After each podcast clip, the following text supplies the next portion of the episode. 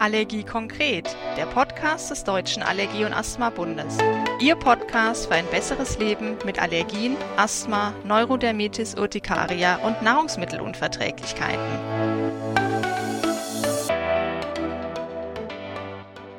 Hallo, schön, dass Sie da sind.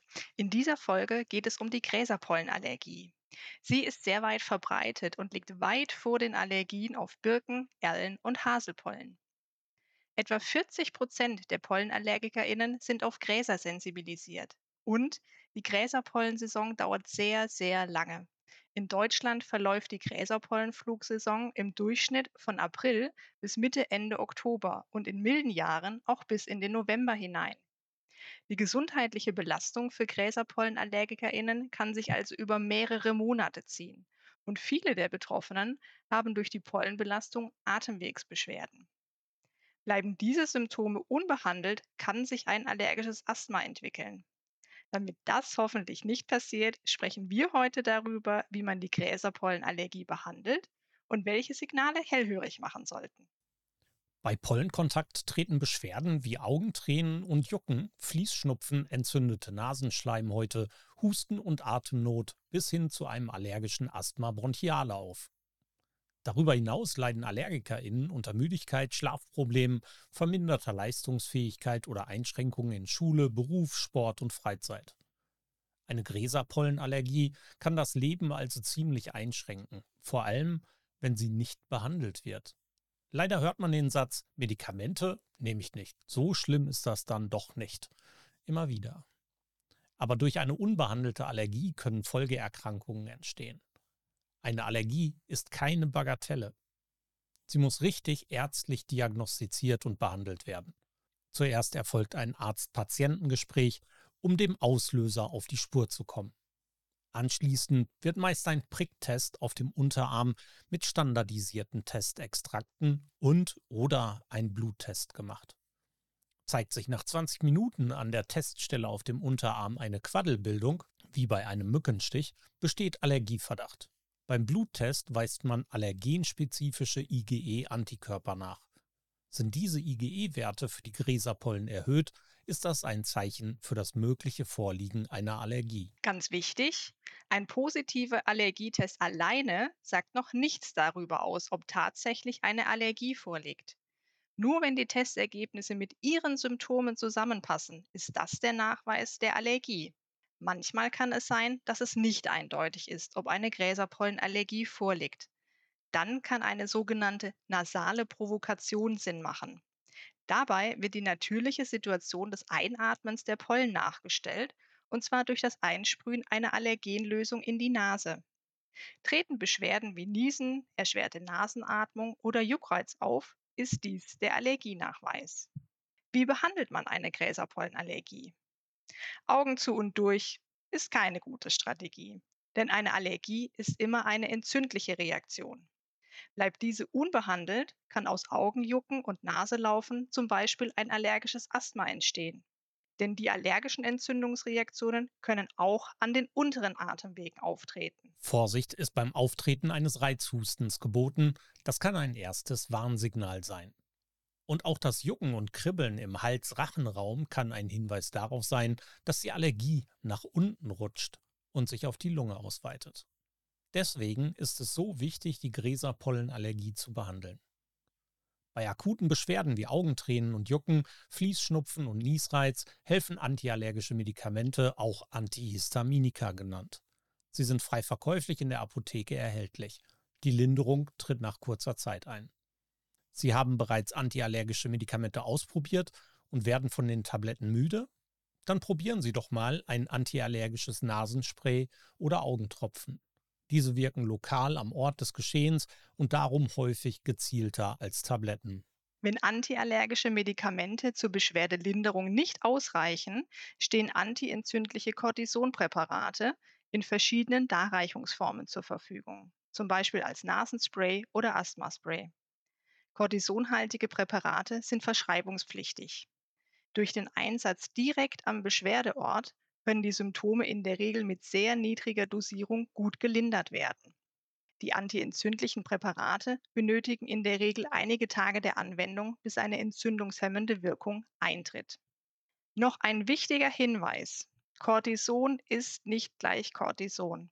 Es ist ein Unterschied, ob der Wirkstoff wohl dosiert nur an den Ort gebracht wird, wo er benötigt wird, zum Beispiel in Form eines Asthma-Sprays, als Salbe bei allergischen Hautreaktionen oder als Nasenspray bei starkem Heuschnupfen.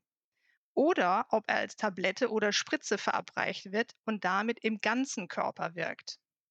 Generell gilt, so viel wie nötig, so wenig wie möglich. Die Behandlung von Allergien mit Depotspritzen ist aufgrund des Auftretens starker Nebenwirkungen unüblich geworden. Beachten Sie unbedingt, die Cortisonspritze ist ein Notfallmedikament.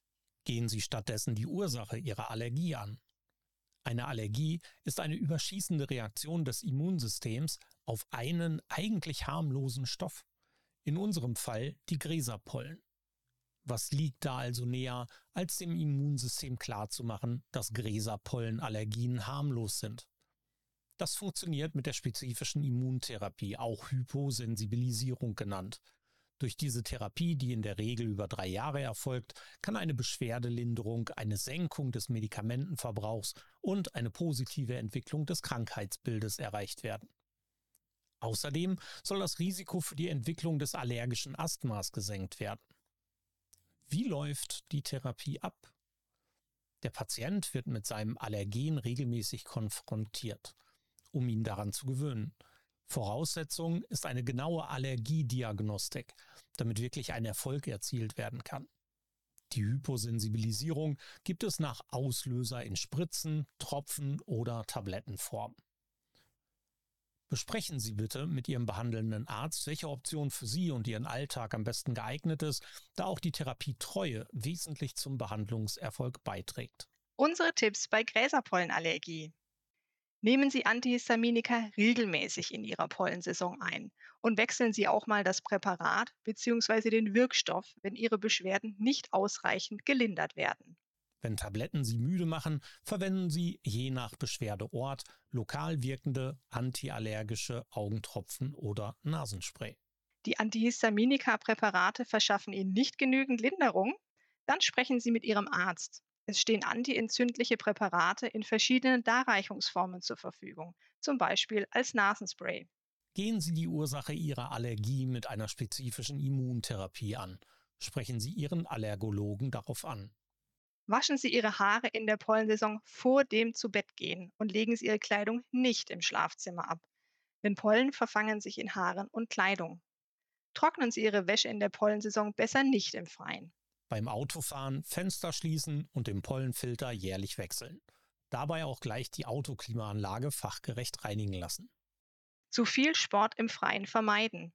Beim Sport wird der erhöhte Sauerstoffbedarf durch Mundatmung gedeckt, was die Atemwege reizt und zu stärkeren Reaktionen führen kann.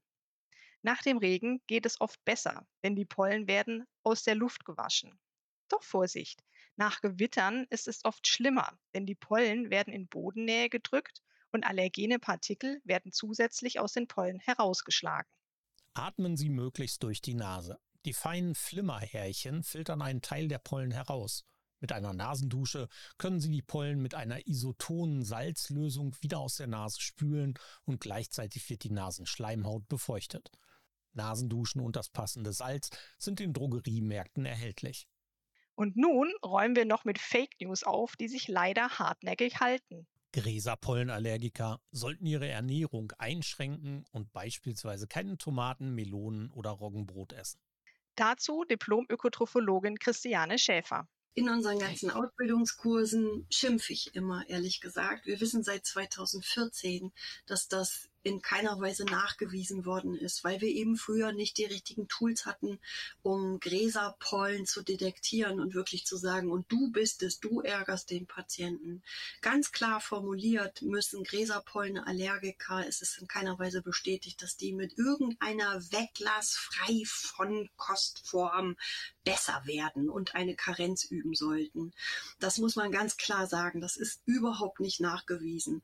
Und ähm, wenn wenn man sich anschaut, also ich gucke jetzt mal einmal größer als Ernährungsfachkraft, was heißt das, wenn wir praktisch einfach so was weglassen, weil es gibt ganz viele Abreißblöcke und noch alte Empfehlungen, wo Melone, Zucchini, Gurke, äh, Tomate, äh, sowas. Ich bin auf Roggenpolle allergisch und darf kein Roggenbrot essen. Ganz ehrlich, da könnte ich ein Stück Holz beißen, weil es einfach das, das was aus der Polle kommt, ist eine ganz andere Holzperlenkette, um es jetzt mal so ganz einfach und möglichst verständlich zu sagen, als das, was in dem Roggenbrot drin ist. Das eine hat überhaupt nichts mit dem anderen zu tun. Und ganz Klartext, ein Gräserpollenallergiker kann essen, was er will. Die Gräserpollenallergische Reaktion hat nichts mit den Nahrungsmitteln zu tun. Das war's für den Moment, aber selbstverständlich sind wir gerne weiter für Sie da. Besuchen Sie uns auf www.daab.de, schreiben Sie uns eine E-Mail oder folgen Sie uns in den sozialen Netzwerken. Bis bald, Ihr Allergie-Konkret-Team des Deutschen Allergie- und Asthma-Bundes.